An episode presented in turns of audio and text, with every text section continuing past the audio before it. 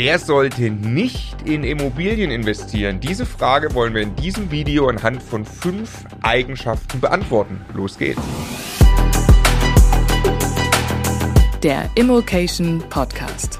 Lerne Immobilien.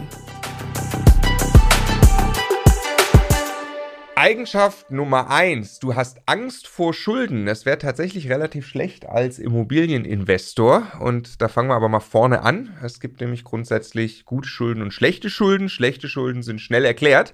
Die PlayStation vom Mediamarkt haben wir beide hinter uns. Gibt es für 0% Finanzierung, sind schlechte Schulden. Genauso wie äh, der Cayman S auf Pump sind auch schlechte Schulden. Ähm, warum? Weil du möglicherweise sogar etwas kaufst, was du dir nicht mal leisten kannst ähm, weil aber tatsächlich auch einfach kein schöner Gegenwert deinen Schulden gegenübersteht. Ja? Also der Cayman S ist leider in dem Moment, wo du ihn beim Porsche-Händler rausfährst, ja schon sehr viel weniger wert. Jetzt gibt es aber auch noch gute Schulden. Ja, gute Schulden sind demnach äh, solche, denen ein echter Gegenwert gegenübersteht. Und ein Ganz äh, spezielles Beispiel dafür sind eben Immobilien. Banken finanzieren Immobilien sehr, sehr gerne, weil Immobilien sehr wertstabil sind und weil sie dann auch noch mit einem Grundbucheintrag eben diesen Wert genau auf das Darlehen beziehen können. Und deshalb, wenn du eine Immobilie zu einem vernünftigen Preis, also zum Marktwert oder am besten sogar darunter kaufst und die finanzierst, dann hast du zwar Schulden, aber das sind gute Schulden, weil im Zweifelsfall könntest du diese Immobilie zu genau diesem Preis am Markt verkaufen, alle Schulden tilgen und es wäre die Welt in Ordnung. Und das Schöne an solchen guten Schulden ist, also erst einmal äh, nach und nach baust du diese Schulden ja ab, ohne dass du von außen Geld zuführen musst. Also bei einem Konsumkredit Kredit musst du jetzt jeden Monat Geld aus deiner Tasche nehmen und musst den Cayman S abbezahlen oder die PlayStation. Also die PlayStation haben wir abbezahlt auf diese Art, ja. Bei Immobilien hast du, wenn du das richtig machst, eben Mieteinnahmen und die reichen aus, um alle laufenden Kosten, aber auch die Rate an die Bank zu bezahlen, so dass im Prinzip dein Mieter deine Schulden zurückbezahlt. Das ist das eine. Und das zweite ist, es gibt noch einen ganz netten Effekt bei der Inflation, die führt führt nämlich dazu, dass der Wert deiner Immobilie nach und nach steigt. Das heißt, das Verhältnis vom Wert deiner Immobilie zu deinen Schulden wird immer besser. Und gleichzeitig werden deine Schulden, wenn man das ganz vereinfacht ausdrücken möchte, ja auch weniger wert, weil äh, Geld wird weniger wert und damit wird auch der absolute Betrag an Euros, den du der Bank schuldest, immer weniger wert. Also die Zeit arbeitet für dich, der Mieter arbeitet für dich und du hast einen tollen Gegenwert und deshalb sind das gute Schulden. Genau, und es äh, schlägt, wie wir ja oft sagen, ähm, äh, der Hebeleffekt zu. Wir nennen es gerne das Geheimnis des Kapitalismus. Das heißt, dadurch, dass du ja diese Schulden machst, kannst du ja auch eine viel größere Investition eben tätigen und die ganze Wertsteigerung, die eine Immobilie hat, äh, die gehen natürlich von der gesamten Investition der Immobilie aus. Ja, wenn die 2% im Wert nimmt, hast du vielleicht nur, also 100.000 Euro die Immobilie, wächst die 2% im Wert, du hast aber ja nur 10.000 Euro investiert. Das ist der Hebeleffekt und deshalb machen diese Immobilienschulden besonders viel Spaß. Es gibt natürlich eine Grenze, du solltest dich auch dabei nicht überschulden. Ja, wenn man jetzt zum Beispiel 110% finanziert, sagen wir mal, und auch wirklich das Eigenkapital nicht hätte, also auch noch die Kaufnebenkosten bei der Immobilie mitfinanziert, dann sind diese Kaufnebenkosten selbst erstmal keine guten Schulden, ja, weil denen steht ja kein Gegenwert gegenüber, beispielsweise Grunderwerbsteuer, das Geld ist ja einfach weg. Also auch da nicht übertreiben, aber grundsätzlich musst du, der, das ist unser Punkt hier, mit der Vorstellung leben können, dich hoch zu verschulden. Sonst macht das Investieren in Immobilien keinen Sinn, weil genau der Trick sind eben die Schulden, der Hebeleffekt und die ganzen Vorteile, die daraus resultieren. Das heißt, Eigenschaft Nummer eins, ähm, du solltest keine Angst vor Schulden haben, wenn du in Immobilien investieren möchtest. Gleich geht's weiter mit der zweiten Eigenschaft. Vorher ganz kurz ein Hinweis. Es geht eine besondere Phase für uns los und zwar am 8. Mai 2021 kann man sich wieder bewerben auf die Immocation Masterclass. Was ist das denn, Stefan? Das Herzstück von Immocation und zwar unser sechsmonatiges Ausbildungsprogramm für den Vermögensaufbau mit Immobilien beziehungsweise zum privaten Immobilieninvestor. Ja, es gibt dort begrenzte Plätze, deshalb muss man sich bewerben und das geht eben ab dem 8.5. wieder. Genau, wir wurden sehr oft gefragt, wann geht's denn wieder los? Wann kann man endlich wieder Plätze kriegen? Man kann sie ab dem 8.5. kriegen und zwar ähm, www.immocation.de slash masterclass. Da gibt's weitere Infos und da kann man sich ab dem 8.5. dann bewerben. Zweite Eigenschaft, du bist nicht bereit, Zeit und Energie zu investieren. Das ist auch eine sehr schlechte Voraussetzung für das aktive Investieren in Immobilien. Wir reden da ja davon, selber eine Wohnung zu kaufen und also wirklich selbst aktiv zu investieren. Das ist was ganz anderes, wie beispielsweise sehr passiv in irgendeinen Sparplan was einzuzahlen. Das hat natürlich viele Vorteile. Man kann eben sehr viel mehr rausholen aus dem eigenen Vermögensaufbau, aber von nichts kommt nichts. Wo entsteht denn der Aufwand, Stefan, beim Investieren in Immobilien? Am Anfang entsteht der allergrößte Aufwand erstmal beim Lernen, weil Immobilien sind ein komplexes und umfangreiches Thema. Es gibt viele, viele einzelne Gebiete da drin und es geht um viel Geld und deshalb ist es sehr, sehr wichtig, dass du eben ein sauberes Wissensfundament hast, bevor du in die praktische Umsetzung gehst. Und ja, dafür musst du einfach bereit sein, die entsprechende Zeit zu investieren dann, wenn du einmal deine Grundlagen geschaffen hast, ist das, was immer wieder für jedes Objekt, für jede Immobilie, die du kaufen willst, Zeit kostet, die Akquise, weil du musst natürlich einmal im Markt aktiv sein, um dir überhaupt mal ein Netzwerk aufzubauen und äh, irgendwie reinzukommen in diesen Markt und an günstige Immobilien ranzukommen. Also nein, die stehen nicht einfach auf Immobilien Scout Seite 1, weil du dir das vorgenommen hast. Schade. Ja, schade, genau.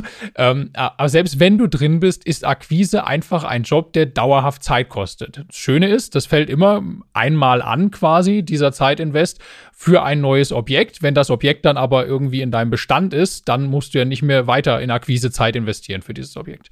Genau, und dann kommt noch eine weitere Phase hinzu, je nachdem, wie komplex auch deine Strategie ist. Da fließt auch noch Zeit rein, nämlich in das Entwickeln des Objekts. Also wir haben es gerade gekauft und dann kann es ja sein, ich muss das entwickeln. Also sehr extrem wäre jetzt ein sanierungsbedürftiger Altbau Mehrfamilienhaus. Ist klar, da rede ich über ein Jahr Entwicklungszeit oder länger ähm, und muss mich wirklich sehr, sehr intensiv damit beschäftigen. Vielleicht übernehme ich aber auch einfach irgendwie eine Wohnung, da ist vielleicht auch schon Miete drin. Dann kann es auch sein, dass der Entwicklungsjob sozusagen etwas später ist. Beispielsweise zieht in vier Jahren der Mieter aus, dann würde ich einmal renovieren, vielleicht sanieren, neu vermieten, dann habe ich da diesen Entwicklungsjob, der ja tatsächlich auch den Wert meiner Immobilie in dem Moment dann hebt. Also das ist nochmal auf jeden Fall ein Aufwandsthema, was ähm, verschwindend gering ist, glaube ich, kann man wirklich sagen, ist der eigentliche Betrieb. Also eine entwickelte Immobilie mit einem ich sag mal, solide ausgesuchten Mieter drin, die gut instand gehalten ist, ist tatsächlich und natürlich von der Verwaltung verwaltet wird, ist tatsächlich eigentlich überhaupt keine Arbeit. Mehr. Also das Vermieter sein. Das Vermieter sein an sich, genau, genau. Also Immobilien kosten Zeit, natürlich auch und, und Zeit, Energie und Aufwand, natürlich auch ein bisschen in Abhängigkeit von deinen Zielen. Ja, also wie gerade gesagt, ein, zwei, drei Wohnungen kaufen für die Altersvorsorge ist ein ganz anderes Gespräch, wie wenn du sagst, ich möchte aber 100 Einheiten aufbauen und das am besten in in den nächsten fünf Jahren ähm, und möchte das Ganze Fulltime machen. Irgendwo dazwischen äh, sind die meisten Leute bei uns in der Community, die sagen, ich möchte das so ein bisschen hobbymäßig machen. Ich komme erst mal rein, äh, vielleicht mit ein, zwei Wohnungen, aber dann irgendwann merkt man, wow, super, ähm, jetzt ist das so ein Hobby geworden, jetzt nehme ich mir wieder ein Projekt vor, jetzt sage ich, jetzt kaufe ich mein erstes Mehrfamilienhaus, vielleicht entwickle ich auch ein bisschen was und das zieht sich dann ähm, äh, als, als ein Projekt, wo man auch wirklich dann die Zeit investieren muss.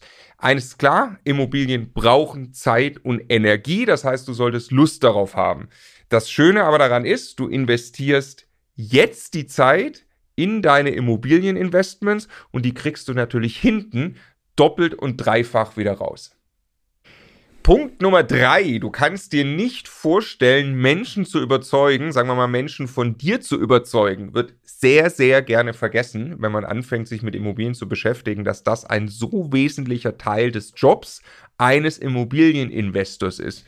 Wir machen dazu äh, ein paar kleine Beispiele. Ich fange an mit dem ersten. Du musst Verkäufer von dir überzeugen. Immobilien werden zwischen Menschen gehandelt. Es geht immer wieder ähm, darum, Schnäppchen zu machen. Die kann man tatsächlich machen. Das ist ein sogenannter intransparenter Markt. Das heißt, du kannst einfach einen Verkäufer davon überzeugen, dir etwas günstig zu verkaufen. Das ist erstmal eine gute Nachricht. Das bedeutet aber auch, du musst dem Verkäufer zuhören. Du musst dich mit ihm auseinandersetzen. Du musst seine Bedürfnisse kennen. Ja, hat er vielleicht, ist die Wohnung für ihn noch eine Last am Bein? Möchte er seine Möbel drin lassen?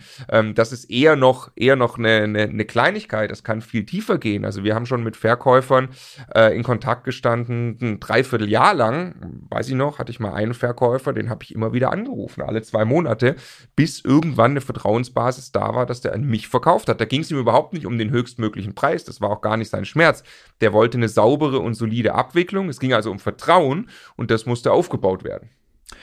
Ja, das zweite Beispiel sind Mieter. Also natürlich gibt es einen Mietvertrag und natürlich gibt es auch eine ganze Menge Gesetze und Rechtsprechung und so weiter und alles von Mieterhöhungen über Modernisierungsverlangen, was auch immer, das kann man alles auf dem harten juristischen Weg mit irgendwelchen Vorlagen ähm, umsetzen das funktioniert theoretisch auch, aber in der, Prakti in der Praxis ist es viel, viel erfolgsversprechender und es führt zu einem viel, viel besseren Mietverhältnis und hat extrem viele Vorteile, mit dem Mieter gemeinsam nach Lösungen zu suchen. Also miteinander im Dialog zu verstehen, was beschäftigt den Mieter, was kann ich vielleicht für ihn tun, was möchte ich von ihm und ihn dann davon zu überzeugen, dass wir uns auf eine Ebene bewegen, auf der wir dann beide gewinnen. Viel, viel besser als hart gegen hart und eine Menge Ärger zu produzieren und am Ende mit Sicherheit nicht das zu erreichen, was zu erreichen ist. Nächstes Beispiel Handwerker. Ja, man könnte vielleicht auf die Idee kommen, die von oben herab zu behandeln und sagen, das ist ja mein Dienstleister. Handwerker sind eine sehr gesuchte äh, Ressource aktuell, ein großer Engpass von vielen Immobilieninvestoren. Mit den Handwerkern muss man gut um, umgehen, mit denen muss man auf Augenhöhe reden. Mit, du brauchst auch nicht ankommen und dem Handwerker seine Kalkulationssepp pflücken und ihm erklären, warum du das alles viel günstiger hinkriegen würdest oder so. In der Position bist du überhaupt nicht. Ganz im Gegenteil, du musst mit dem Handwerker eine persönliche Ebene finden, dass er Lust hat, mit dir zusammenzuarbeiten, dass er weiß, du bist für ihn ein angenehmer, ein zuverlässiger Kontakt und Geschäftspartner. Und äh, da, daran musst du dich gewöhnen. Ja? Der ein oder andere Handwerker ist sicherlich im Umgangston vielleicht nicht das, wie du es für dich gerade gewohnt bist, sondern da im Umfeld kennst. Ähm, dann musst du genau das für dich adaptieren und ähm, eben, wie gesagt, mit dem Handwerker tatsächlich auf Augenhöhe sprechen. Und als viertes die Bank. Ja, du bist zwar Kunde und die Bank verdient Geld mit dir, aber sich hinzustellen und zu sagen, naja, jetzt macht ihr mal und ihr arbeitet halt für mich, das führt nicht weit. Also das ist am Anfang wahrscheinlich noch okay, wenn man ohne äh, irgendwie irgendwelche Vorschulden oder sonst was die allererste Immobilien finanzieren will, eine Top-Bonität hat. Aber es geht ja darum, Partner zu gewinnen, die einem beim weiteren Bestandsaufbau dann vielleicht auch mal irgendwelchen Sanierungsmaßnahmen und so weiter zur Seite stehen. Es geht darum, einen Banker an der Seite zu haben, der schnell reagiert, wenn man sich meldet, weil man sich als zuverlässig präsentiert hat und all diese Dinge. Also es äh, ist extrem wichtig, den Banker zu deinem Partner zu machen und ihn von dir, deiner Professionalität, deinem Wissen und dem, was du vorhast, zu überzeugen. Und äh, auch da geht es wieder um Menschen. Genau, und ich würde äh, das zusammenfassend so sagen, du musst äh, zwischenmenschlich mit den Situationen klarkommen, du musst bereit sein, deinem Gegenüber Wertschätzung zu geben. Einfacher Trick, behandle diese beispielsweise diese vier gerade genannten Rollen wie Kunden. Das sind alles deine Kunden. Du musst sie von dir überzeugen. Und das ist eine wichtige Eigenschaft als Immobilieninvestor. Und wenn du sagst, darauf habe ich aber keinen Bock, ich möchte nicht in diese Rolle, ich möchte nicht Menschen auf diese Art und Weise von mir überzeugen und ihnen das Gefühl von Wertschätzung geben, das ist mir alles viel zu anstrengend. Ich will nur am Schreibtisch Ich sitzen. möchte nur hinterm Rechner sitzen und einfach irgendwie äh, die nächste Aktie kaufen oder eine Excel ausfüllen. Dann wirst du nicht erfolgreich sein mit Immobilien. Eigenschaft Nummer vier. Du bist sehr ungeduldig und möchtest schon nächstes Jahr Millionär sein. Also übersetzt gesagt, du möchtest ganz schnell ganz viel Geld verdienen. Grundsätzlich kann man mit Immobilien viel Geld verdienen. Das kann man auch schnell tun, vor allem dann, wenn man sich mal ein funktionierendes System aufgesetzt hat. Wenn du aber jetzt startest und du überziehst das und möchtest richtig, richtig schnell die Kohle machen, dann führt das in aller Regel in größere Probleme. Auch dazu ein paar Beispiele. Erstes Beispiel, du guckst einfach ganz stupid rapide nach Renditen und Cashflow. Ja, machen wir auch gerne. Wir haben auch ein Cashflow-Projekt am Laufen. Wir versuchen Immobilien sehr Cashflow-stark zu kaufen. Ähm, du kommst zwangsläufig, vor allem wenn du nicht im, im, im, Markt tief eingegraben bist, sondern Einsteiger bist, dann kommst du zwangsläufig in immer schlechtere Lagen, weil dort sind ja die Renditen höher. Du willst ja viel Geld jetzt mitnehmen, du willst ja nächstes Jahr Millionär sein. Das führt dann dazu, dass du vielleicht wirklich irgendwann rauskommst an sozialen Brennpunkten. Da kann man nämlich bei Immobilien Scout äh, auf Seite 1 den 8, 9 oder 10 Prozent kaufen. Aber dann musst du dich tatsächlich fragen, ob du ein solches Geschäftsmodell für dich umsetzen willst. Das ist brutal.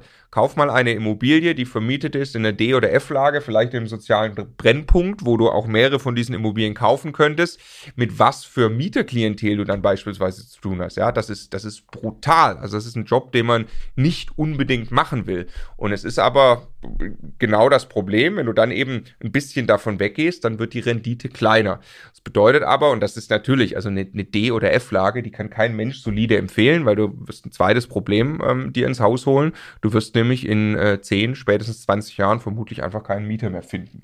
Na? Also das ist ein erstes großes Problem, in das du, ich sag mal, mit übertriebener Gier reinlaufen könntest. Ja, und das zweite ist, also natürlich kann man mit großen Projekten viel Geld verdienen. Genauso funktioniert das dann bei Profi-Investoren, die einfach wissen, was sie machen.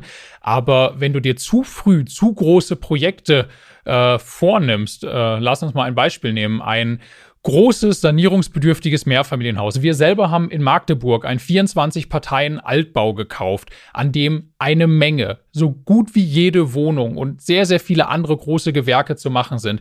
Wenn du dir sowas vornimmst und nicht weißt, was du tust, dann ist das mehr oder weniger zum Scheitern verurteilt. Du wirst es mit plötzlichem Bedarf nach Handwerkern zu tun haben, wo du kein Netzwerk hast. Du triffst auf einmal auf nasse Holzbalkendecken, möglicherweise sogar wie Schwamm, hast Statik und Brandschutz und solche Dinge äh, vor der Brust. Gleichzeitig eine, eine Riesenansammlung an Mietern, mit denen du dich beschäftigen musst. Da prasselt so viel auf dich ein, dass du leicht den Überblick verlierst. Und zu guter Letzt ist es quasi unmöglich, genau vorherzusagen, wie viel Geld so ein Projekt am Ende auf den letzten Euro kostet. Und auch dafür bist du ja überhaupt noch nicht gewappnet. Du musst dann wegen jedem Tausender, in Anführungszeichen, zur Bank rennen, äh, die irgendwann auch merkt, das ist hier irgendwie nicht wirklich unter Kontrolle. Also extrem gefährlich, sowas zu einem Zeitpunkt zu machen, zu dem du dafür noch nicht die nötige Erfahrung hast. Also wir sind jetzt in Jahr fünf als Immobilieninvestoren, ja. Jahr sechs. Ne? Ja, Jahr Und sechs. Äh, wir hatten davor auch schon äh, ein paar etwas kleinere Häuser gekauft vor dem großen Projekt ist. Und das ist immer noch, also ist auch für uns ein neuer Standort. Das ist jetzt also wirklich noch krass intensiv. Wir müssen da richtig, richtig ran.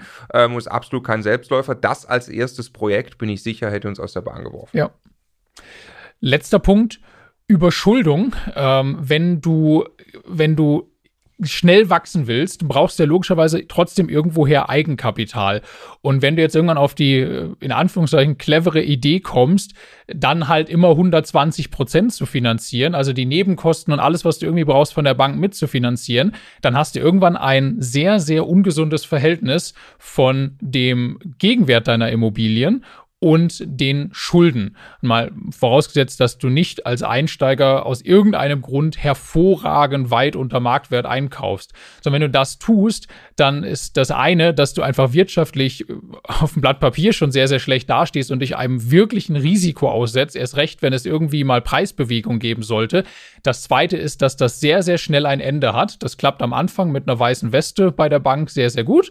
Und irgendwann sagt die Bank, jetzt ist dann auch gut gewesen. Ihre Bonität Liquidität ist mittlerweile komplett ausgenutzt für diese Art von Finanzierung und äh, damit ist dann möglicherweise jedes weitere Investieren komplett blockiert. Ja, und das sehen wir auch, geht gerne dann einher auch damit, dass Leute, die schnell viel Geld verdienen wollen, sehr schnell, zu schnell, die wollen natürlich auch schnell viele Immobilien kaufen, da wird vielleicht auch gar nicht mehr so genau hingeguckt in der Akquise, mhm. da wird einfach auf Markt gekauft und dann eben noch so finanziert, wie es der Stefan gerade gesagt hat und dann ist noch viel schneller Schluss, weil tatsächlich ja auch einfach kein guter Wert gegenübersteht also man kann mit Immobilien Geld verdienen, man kann viel Geld verdienen, man kann, wenn man ein System aufgesetzt hat, auch irgendwann mal relativ schnell relativ viel Geld verdienen, aber das Ganze braucht eine Anlaufphase und es existiert keine Abkürzung zur schnellen Million.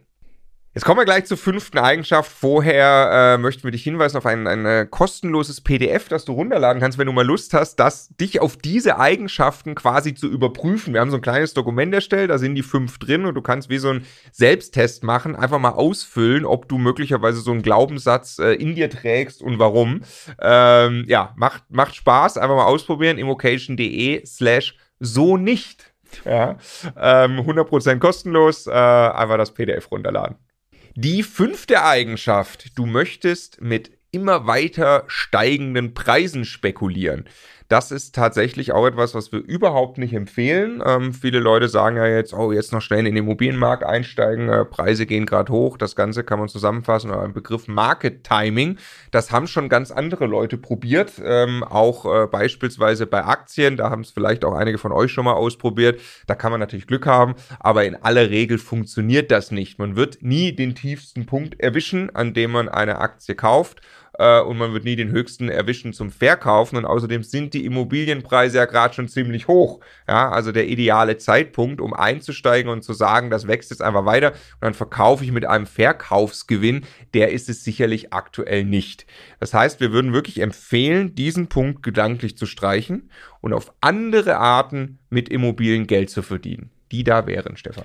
Nee, das allererste ist mal, eine Immobilie liefert Mieteinnahmen. Und wenn ich Immobilien richtig kaufe, an der richtigen, in der richtigen Lage, dann habe ich langfristig diese Einnahmen, die ausreichen, um alle Kosten und die Rate an die Bank zu bezahlen. Und Teil der Rate an die Bank ist ja Tilgung. Und diese Tilgung zahlt nach und nach den Kredit zurück, der meiner Immobilie gegenübersteht. Und irgendwann gehört die Immobilie komplett mir und es sind keine Schulden mehr da. Das heißt, die Tilgung ist mein Vermögensaufbau und den zahlt mein Mieter.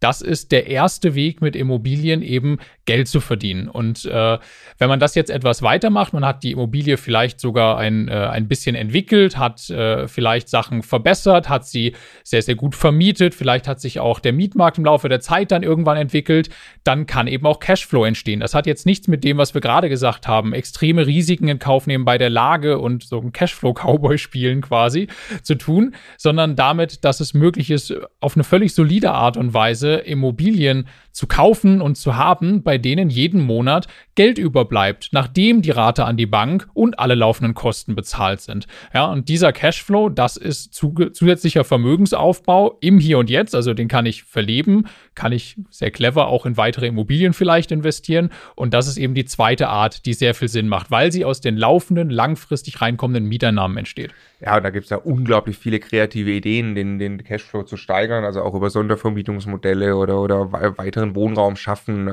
was auch immer. Ne? Also da kann man sich wirklich auch drauf fokussieren ja. und das kann man aktiv treiben, was ganz anderes wie Market Timing eben. Und dann gibt es noch einen weiteren Punkt mit Immobilien Geld zu verdienen, das ist der Wertzuwachs und jetzt ganz wichtig natürlich die Abgrenzung, nicht Market Timing gemeint ist damit, sondern wirklich ein sehr langfristiger und nachhaltiger Wertzuwachs, der eben auch daraus entsteht, dass ich eine Immobilie entwickle und aufwerte.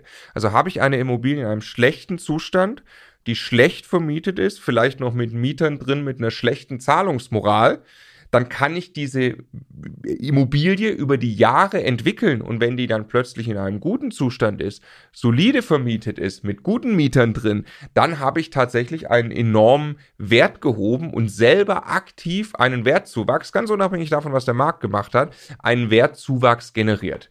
Davon ähm, sind wir große Fans, im Gegensatz zu reinem Market Timing. Ja? Deswegen sei auch ganz speziell nochmal abgegrenzt das Thema Fix and Flip an der Stelle.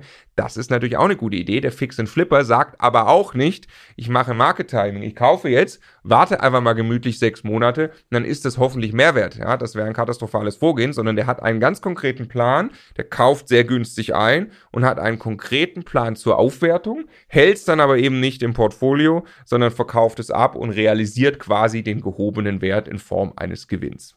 Das waren also die fünf Eigenschaften und nochmal der Hinweis, wenn ihr Lust habt, in Immobilien zu investieren. Sechs Monate Ausbildungsprogramm von uns startet wieder. Masterclass 2021 kann man sich bewerben ab dem 8.5. immocation.de slash masterclass.